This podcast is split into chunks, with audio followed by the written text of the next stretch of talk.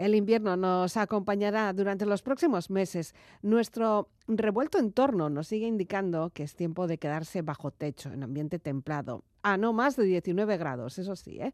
El caserío vasco durante siglos ha ido incorporando lo que significa el invierno en su día a día ante la crudeza del exterior y las escasas horas de luz que van ganando minutos jornada a jornada a partir de hoy, es el momento de dirigir la mirada al interior de la casa y en concreto, por ejemplo, al desván, donde se guarda la cosecha del año y también dentro de muy poquito, en el mes de enero, comenzaremos también a sentir el olor a manzana o la sidra, un nuevo reto anual. Esta noche, hace poco más de una hora y cuarto, a las 22.47 de ayer, ocurría el solsticio de invierno o sea que ya estamos en el invierno. Con el estreno de esta estación invernal, hoy conversamos al calor de la lumbre con Arancha Otadui, dentro de casa, cerca del fuego bajo. La historiadora de Filo Euskadi llega cargada de historias, de costumbres, de imágenes, de recuerdos, de ritos invernales y además con música que escoge a su medida y que nos invita, por ejemplo, primero a recorrer kilómetros, porque hoy comenzamos con un tema country, al pleno estilo norteamericano para transitar por las carreteras de Euskadi.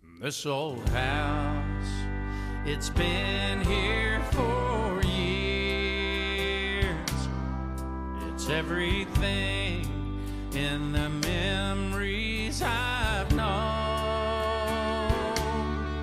It's heard the laughter and it's seen the tears. This old house will always be home. It's seen the comings and the goings of a lifetime or two, and oh, the stories that these walls could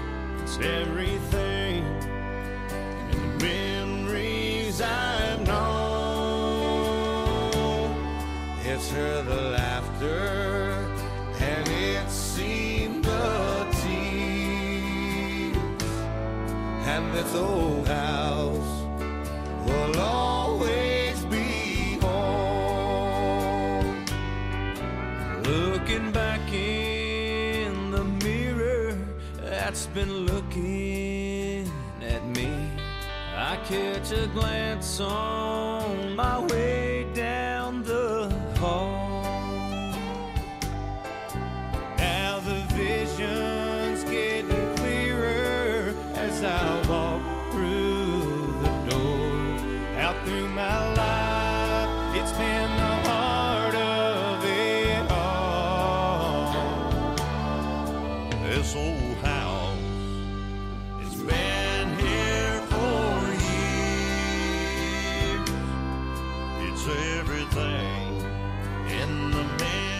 Arantza Otadu, kaixo Gabon. Kaixo Gabon, Elisabet. Ya estamos en diciembre, son unas fechas además en, bueno, entrañables, se dice habitualmente, pero sobre todo son fechas en las que estamos dentro de casa. Son para comer. Y, ah, yo te iba a decir el calorcito, pero no, tú a comer, vale, de acuerdo. Aquí cada uno, otros, otros dirían a dormir. Bueno, la mía empieza ya con yo empiezo muy pronto. Yo ¿Ah, empiezo con dos cumpleaños ya las primeras semanas de diciembre. De diciembre. Es que, ya, y ya encadenas una con otra y oye, no vas a perder Santo el ritmo, Tomás, ¿no? sé qué.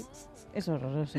Bueno, lo que sí estamos es más dentro de casa y, en casa, o por lo menos mirando hacia ese calor, ¿no? Un poco del fuego bajo que había antes, en los que podéis tener fuego bajo ahora, pues sois unos privilegiados, ¿no? Eso es un chollo, sí. O, la vida en los, los, caseríos, que es lo que nos quieres recordar tú. Es un chollo y además ahora sí que es un chollo porque con esto de los gastos y lo, lo, caro que está el calentarse, sí que es un chollo, ¿eh? Bueno, yo recuerdo, ¿no? El agosto que hicieron, nunca mejor dicho, los vendedores de madera, ¿no? Ya. Que vendieron y... Ya. Sí, sí. Bueno, hay que tener sitio para guardar la madera. Hay que tener, que tener. Y no somos de esas afortunadas. Yo visualizo eso, grandes baserris. bueno, los baserris te has querido centrar. De hecho, bueno, pues eh, esta canción que tú nos traes eh, es como, bueno, no es un baserri, pero sí que es un espacio con mucha vida, ¿no? Esa casa de toda la familia. Eso es, es pues el concepto de una casa que ha pasado de padres a hijos, ¿no? Mm. Eh, en este caso, pues cantada por Clean Black, que es uno de esos referentes de la música country, sobre todo de los años 90 del siglo XX. Y poca gente, creo que no es muy conocido en los circuitos euskaldunes, hmm. pero ha influido en un montón de cantantes pues que nos pueden sonar más quizá porque se han vuelto más hacia el pop, como más Brooks, eso, sobre todo Taylor Swift, ¿no? Ella lo tiene como un referente. Fíjate que no te veía yo con este tipo de música. Bueno, no dejas de sorprenderme. yo la verdad escucho todo. Eh, cualquier ah. día igual os traigo a Pavarotti y Pavarotti ah, son más, por favor. claro. Y pero sí, este tipo de música la suelo escuchar en ese artefacto azul en el que viajo, conocido cariñosamente como Arambús. Si alguna vez veis por Bilbo una escénica azul y una loca rubia cantando dentro, pues a lo mejor soy yo, sí. Vale.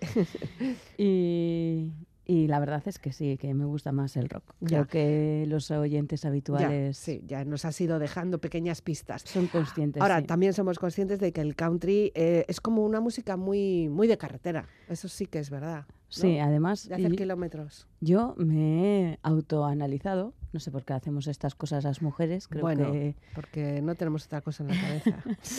y he descubierto que es un tipo de música que escucho en ciertos recorridos de estos turístico-culturales que yo hago con, con la mm. macho, generalmente es mi compi de viajes. Sí.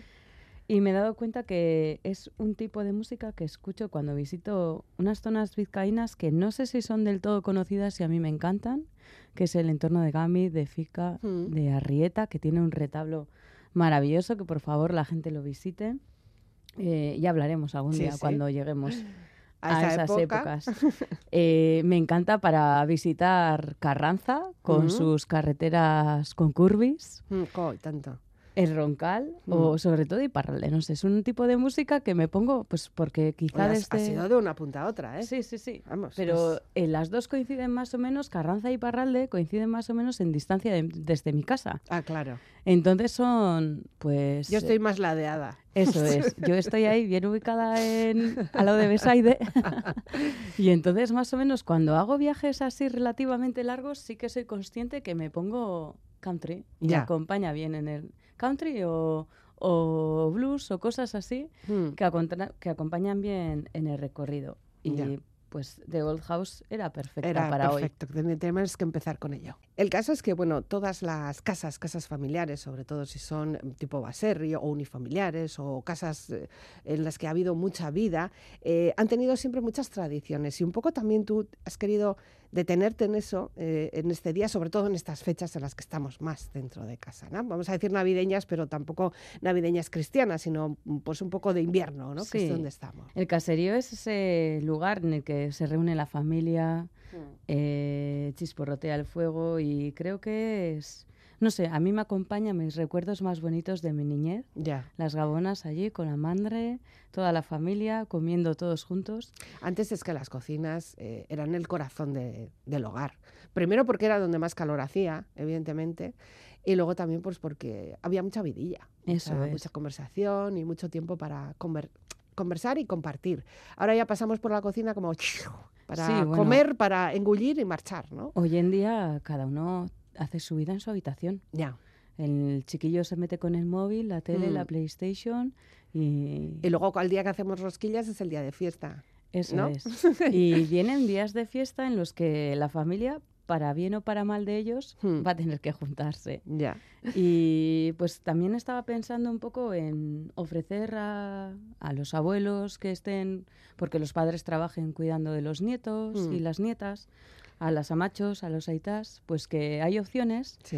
Si viven en un entorno muy urbano, de visitar preciosos caseríos en nuestro entorno y descubrir pues ciertas tradiciones ligadas a, a, nuestras navidades. Y Eh, y uno de, ellos, uno de ellos, además, es uno conocido ya en este programa, como puede ser el, la- el caserío, la casa museo, no sé cómo se llama, Igartubeiti, ¿no? Que está en es. Esquío, ¿no? Sí, es una joya arquitectónica y arqueológica. Ella ya como edificio, desde Sí. luego, sí. Y todo lo que se muestra allí para mí tiene una importancia muy, muy, muy trascendental para entender cómo vivíamos los vascos. Y pues eh, afortunadamente es uno de esos caseríos que creo que hasta la gente de Esquio le ha dado verdadero valor Mm. y que se ha excavado. Y se Ah. ha excavado concretamente una zona del subsuelo de la cocina. Así, ¿eh? Y pues mm, esa excavación llevó a una sorpresa porque me imagino que en el eh, inconsciente colectivo todos tenemos una idea de caserío, de paredes blancas con un arco grande, Hmm. con tejado a, a dos aguas, Ya. y eso no es así. No es así, ¿no? No. es un poco más lúgubre. Sí, y además es que en los caseríos que tenemos hoy en pie, y los más antiguos son Igartubeiti, otro del que hablaré en un ratito, Mm. pues tienen mm, eh, unos 500 años, Ya. cinco siglos. Claro, aquí esos topónimos existen anteriormente. La toponimia es maravillosa, da muchas Claro, pistas. sí, sí. Y gracias a esa excavación en esa cocina se descubrió cómo era la vivienda anterior. Ya. Entonces, la vivienda anterior era una choza en la que sabemos que en algún momento de prosperidad los habitantes de Igartubeiti invirtieron Mm. para hacer la enorme mole de madera un poquito abrazada por piedra, Mm. que es hoy en día eh, ese caserío, ¿no? Y en el caserío era vital eh, la presencia del fuego. Y ahí, pues, no es solo algo de nuestra cultura, también los romanos eh, honraban a los lares, ¿no? Esos Claro. dioses familiares. Y el hogar era algo que tenía que estar siempre encendido. Y. Más ahora, ¿no? Hace Hombre, frío. es que, es que no había otra forma de calentarse. Eso es. Y dentro de, en el entorno del fuego del hogar hay, bueno, hay de todo, desde enterramientos de neonatos, Mm, que siempre están cerca de la casa, ¿no? O sí, sea, o alrededor, los- debajo del tejado y eso todo es. esto, ¿no? los atan al hogar, ¿no? A esos niños que, que pasan muy poquito por Mm. nuestra vida, pues eh, con los niños el hogar tiene mucha relación.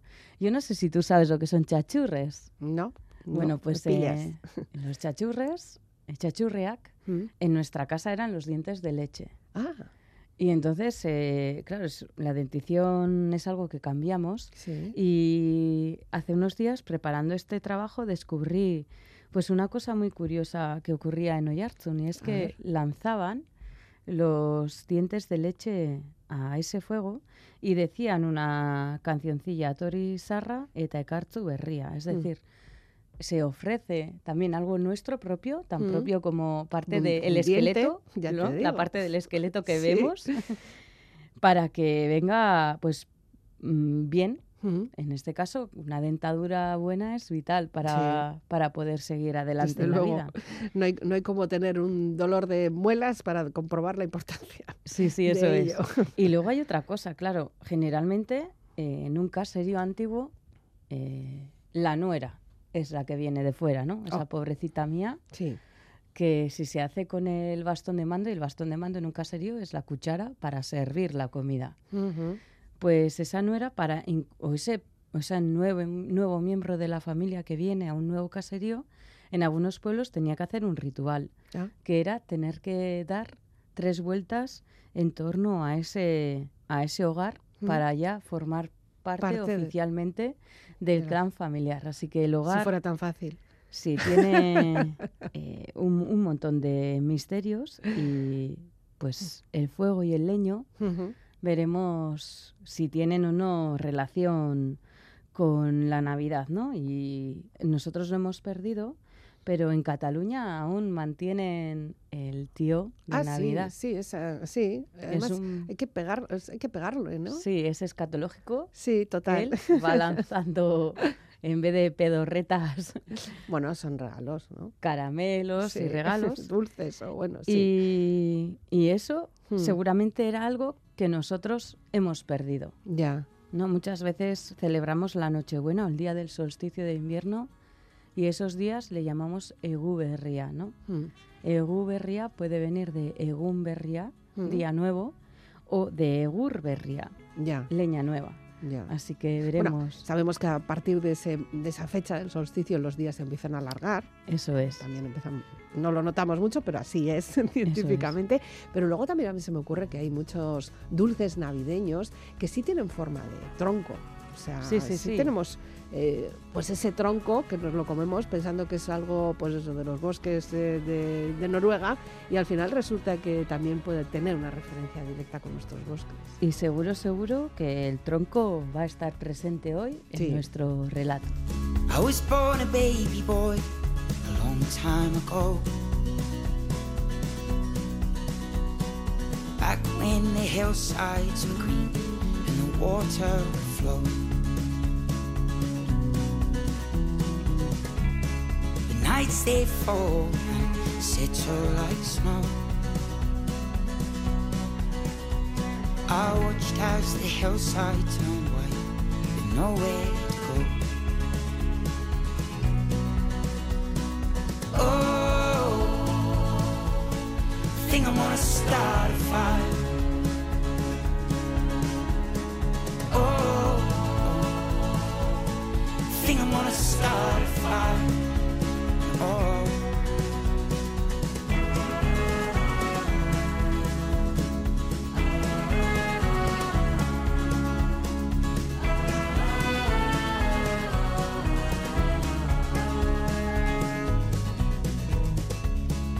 heart's a frozen lake where streams used to flow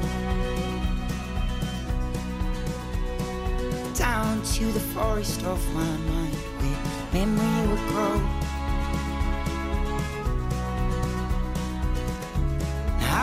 Amongst the trees where the last sun glows. The leaves are all golden and brown with nowhere to go. Oh, think I'm gonna start a fire. And oh, think I'm gonna start a fire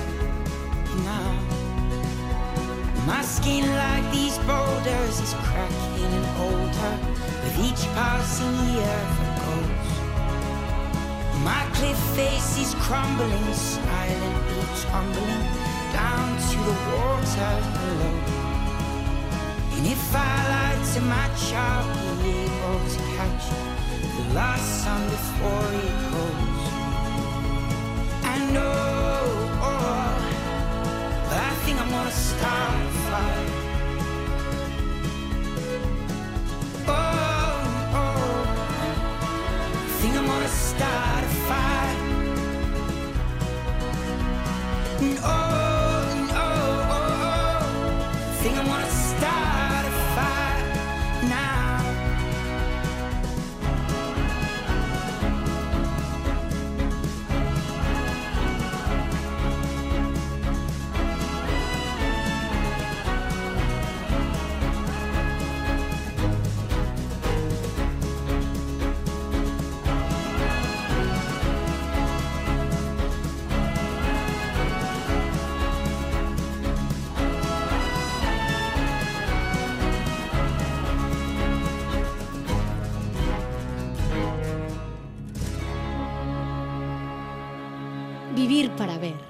Con Elizabeth Legarda. ¿Por qué nos eliges esta canción? Pues Michael Rosenberg en esta canción eh, habla de cómo pasan los años, del hielo, de las noches con nieve y creo que es hmm. eh, pues algo que recoge muy bien este inicio de año, ¿no? Eh, antes he dicho que Diciembre empieza para mí con cumpleaños, el de mi sobri, que le quiero un montón. No, no, soy, no sé si nos oirá, está en Madrid, la pobrecita. Y el mío. Ah. Y entonces... Ah. Eh, y yo sin actualizar la agenda. ¿Qué es esto? bueno, ya celebraremos tú y yo tranquila. Vale. y eh, los vascos, eh, lo que vivimos son deshielos. Mm. Urtzeak, ¿no? Senbat urtze dituzu, ¿cuántos deshielos tienes. Entonces, creo que eh, esta canción de frío, nieve, nieve y demás era perfecta para Sí. hablar de este momento del año en el que en algunos sitios se recoge que era un periodo ¿no? que se llamaba Onensaroa.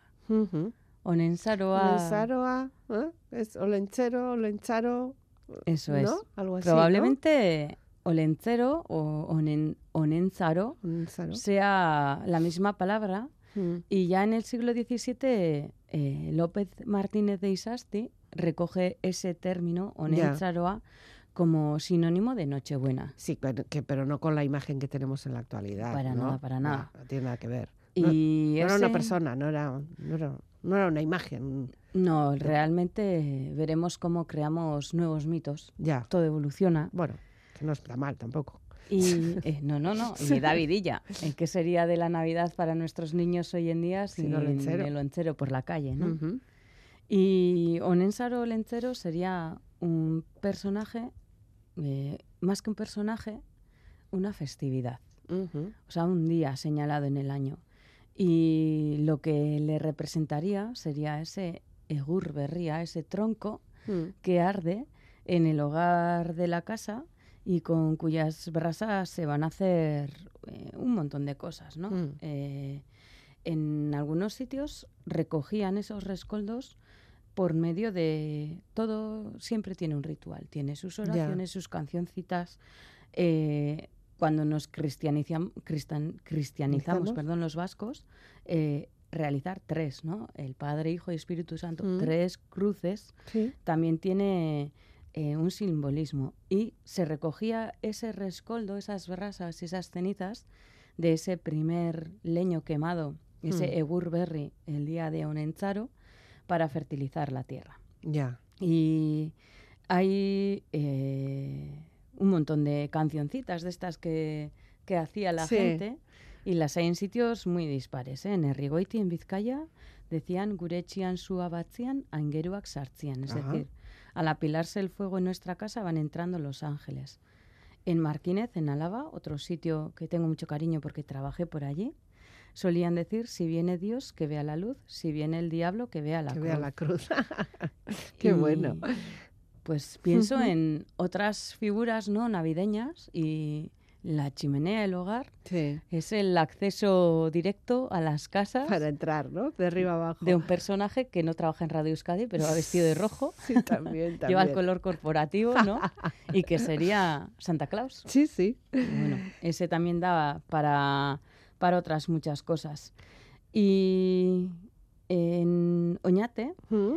eh, por ejemplo, el leño también que utilizan eh, tiene un nombre propio, eh, Sí. amporra o amporsua. Mm. Y tenía que ser de un tronco viejo de haya. Ya, Así siempre el haya, eh, Ese, ese árbol está siempre presente, últimamente no, no tanto porque no hay, pero sí que es verdad que para esta noche también se elegía un tronco especial. Ese tronco estaba guardado especialmente porque tenía que consumirse despacio, Despacio, y, eso es, y- sí. y calentar toda la noche. ¿no? Eso es. Eh, yo no sé si alguno de vosotros ha encendido fuego. A Hmm. mí me ha tocado, me ha tocado en sitios A preciosos. mí me encanta, soy un poco piromana. Yo también. Yo cuando trabajaba en Linz en el Museo de la Sal, de todo Mm. lo que hacía allí, lo que más me gustaba era encender el fuego. Yo no tengo ni idea, pero cuando si alguna vez vas a ir pues una escapada a una casa rural o con amigos o lo que sea, yo yo yo la fogonera. Hay que hacer, sí. A me pues encanta.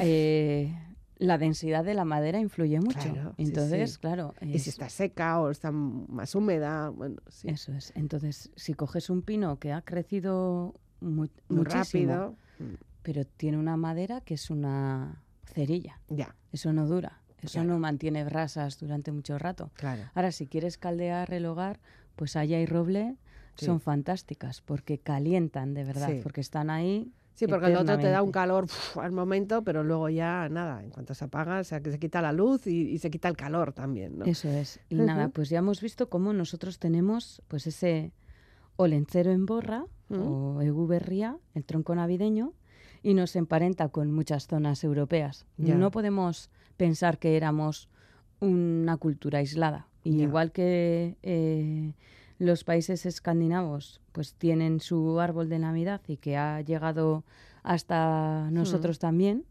y los catalanes tienen a su tío, pues nosotros tenemos eh, nuestro tronco y hoy en día pues a lo mejor lo vestimos con bolas, con espumillón y con cosas, pero seguimos en cierta manera teniendo es presente la importancia de la madera dentro de nuestro hogar. Ya. Yo creo de todas formas que en este invierno que todos estamos padeciendo por esto de la, de la crisis y por el problema que tenemos para calentarnos, hay muchas personas que han empezado incluso a, pensar en esa opción de madera, de quemar, de, tener algo que combusta, que tenga una combustión diferente al gasóleo, ¿no? Sí, la verdad es que estamos en un periodo histórico fascinante. Sí, ¿verdad? de cambios. Hay un antes, habrá un antes y un después. No somos muy conscientes de lo que nos está ocurriendo, pero sí es verdad. Sí, yo pues muchas veces veo el mundo desde la perspectiva de historiadora. Claro, claro. Y entonces, ¿el mundo está mal? Sí. Pero también lo vivieron fatal en la antigua Roma y mira. Y, aquí hemos dejado. 20 siglos después aquí estamos, ¿no? Y pues vendrán 21, 21, 20, Eso 21 siglos después. Pero la madera va a estar allí, hmm. o Lencero seguramente seguirá estando allí, hmm. aunque no sea mm, una festividad o hmm. un tronco. Y un sitio precioso, precioso para conocer a Olencero ¿Sí? es Landecho Goicoa en Munguía, la casa de Olencero, ah. donde los peques pues, tienen que ir, sí o sí. Es una excursión obligatoria, de obligado cumplimiento, ¿verdad? Eso es. Para intentar entender también y no solo que sea una imagen virtual, ¿no? Que veamos un poquito de la magia. Eso es, sí. En la Navidad y cualquier cosa a través de la mirada de los niños llena de felicidad. Sí. Sí, sí, al final también llama a nuestra niña que tenemos dentro, que la pobre la tenemos machacada. Eso es. Bueno, un poquito más de música, ya que estamos hablando tanto de troncos y de árboles, eh, nos traes una canción que tiene una referencia directa ya no solo a un árbol, sino bueno, pues a unos cuantos, ¿no? Sí, no sé por qué la tercera canción últimamente me he dado cuenta que voy eligiendo rock progresivo de este setentero. Bueno, tú también históricamente estarás evolucionando. Mm, espero. a veces tengo dudas. Y pues este grupo de Rush es una banda canadiense que ha estado activa hasta hace, creo recordar, cuatro años. Y bueno, es un grupo en el que se caracterizaba el timbre de voz ese tan agudo de su cantante, Geddy Lee. Le trajo problemas también a este personaje tener un timbre de voz que se equiparaba al de otros cantantes de su época mm. y quizá por eso no destacó como otra gente.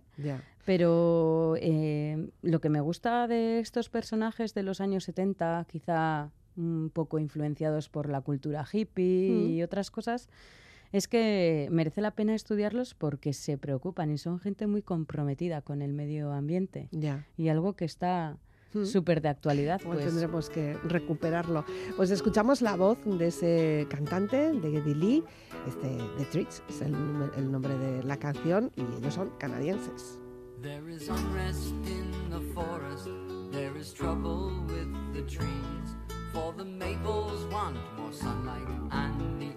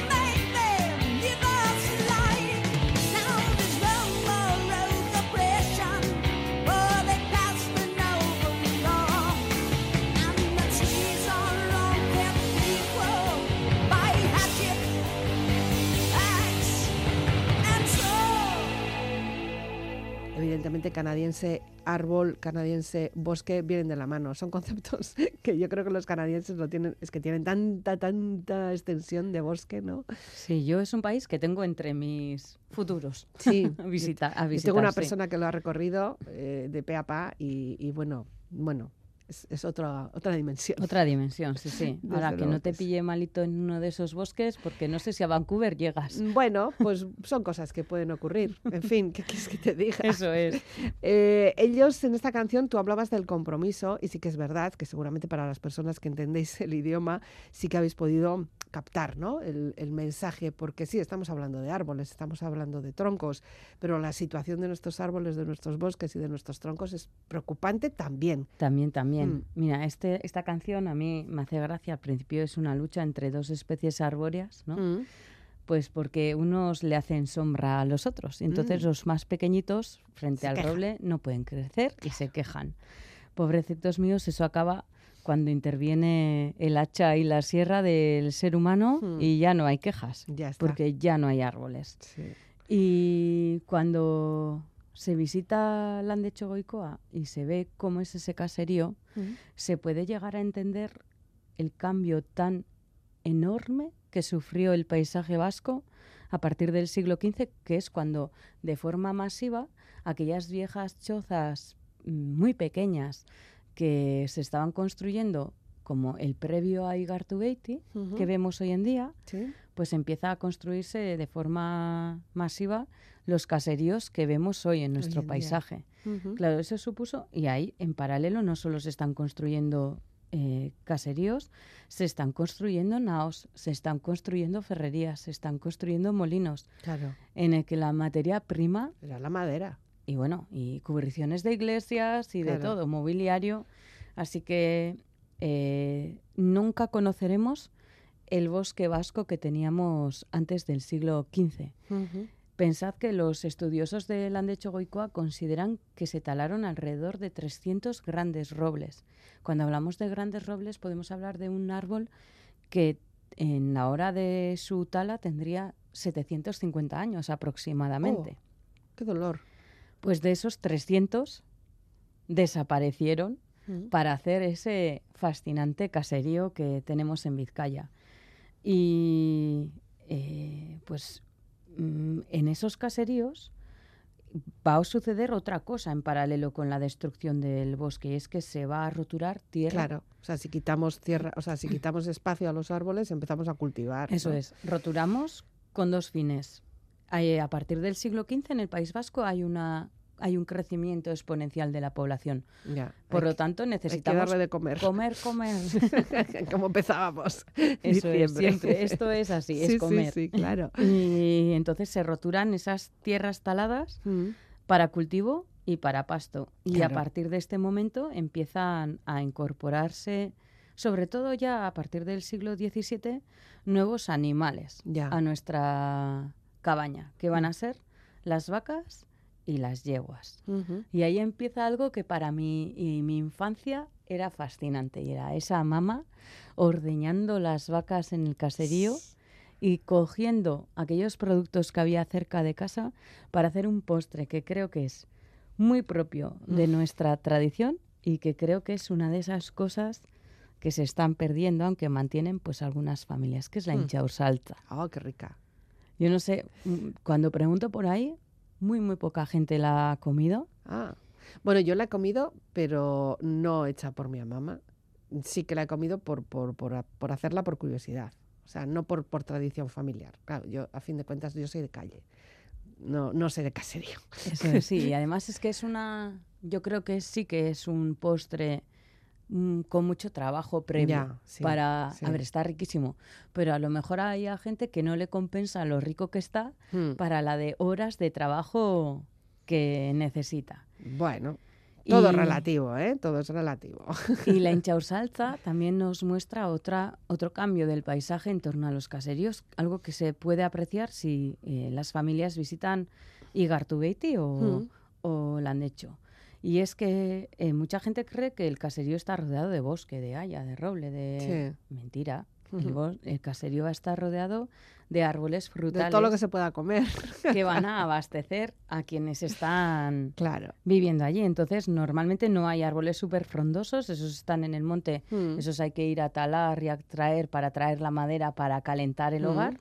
Pero lo que tenemos, pues suelen ser eh, nuez, avellana, alguna encina para las bellotas, porque con Mm. las bellotas hacía hasta una infusión riquísima, Mm. que es una mezcla de textura de café y de sabor de chocolate. Toma.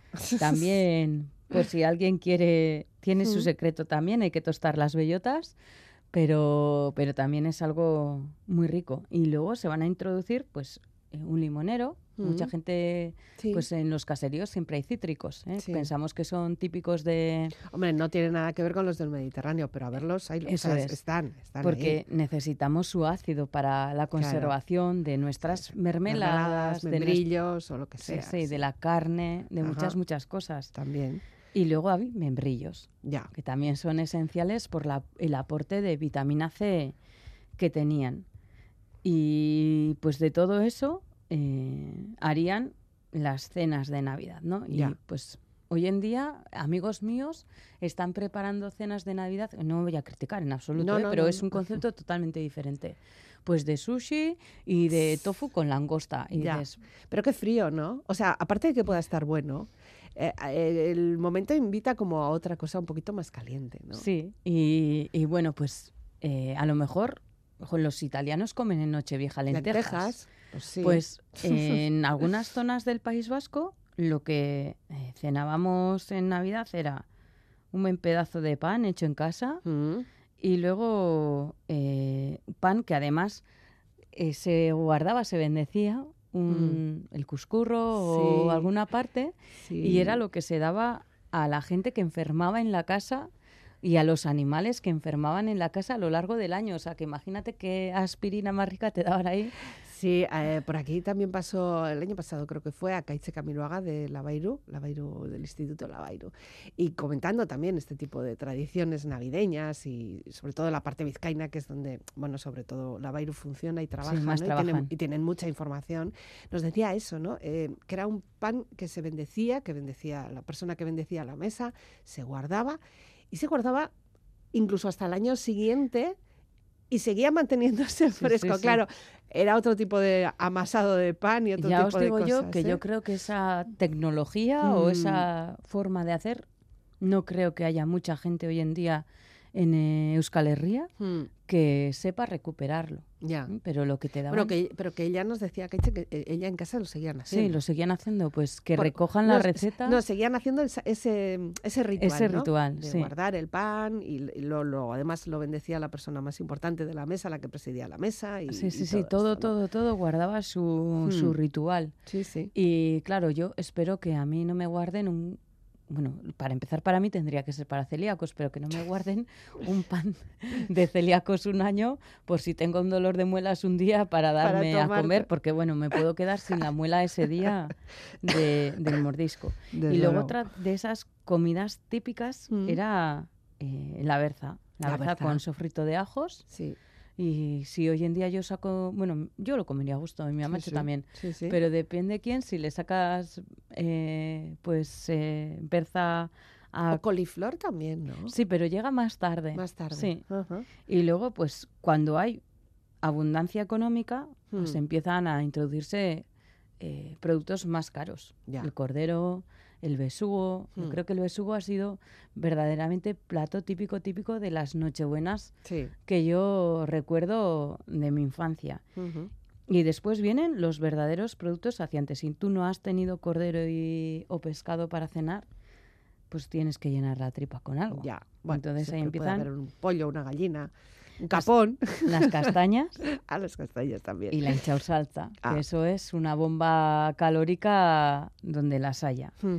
Y he estado ahí rebuscando recetas. Sí. No ¿Nos vas, a dar, ¿Nos vas a dar una receta? Bueno, no sé si, si será A ver, a ver. fidedigna. Venga, dale. No es la de mi mamá, porque la de mi mamá tristemente no la tengo recogida. Y eso es un error. Pero esta es de eh, un caserío del Osu, en Vergara. Y ahí todo el proceso eh, comenzaba cogiendo las nueces, eh, sacándolas de la cáscara, tostándolas, machacándolas en un almiz. Yo recuerdo la imagen de el machaque de las nueces en nuestra casa era con las nueces dentro de un trapo Mm. y con un martillito pequeño. Ya. Eh, entonces, pues mm, algo ya va cambiando. Eh, en otro recipiente tostaban también pan, de este pan ahí, eh, verés y. Y en un gran puchero de barro, y, y dicen, ¿eh? el puchero de barro debe ser esencial también por, Ya. por la forma de cocer. Sí. Y cocían la leche de vaca, generalmente recién ordeñada, con canela y azúcar. Y cuando rompía todo eso a hervir, añadían toda la miga tostada y desmenuzada y, ¿Y las todas nueces? las nueces y a remover y remover hasta que se hace esa deliciosa papilla Mm. Que nosotros comíamos templada. Ya.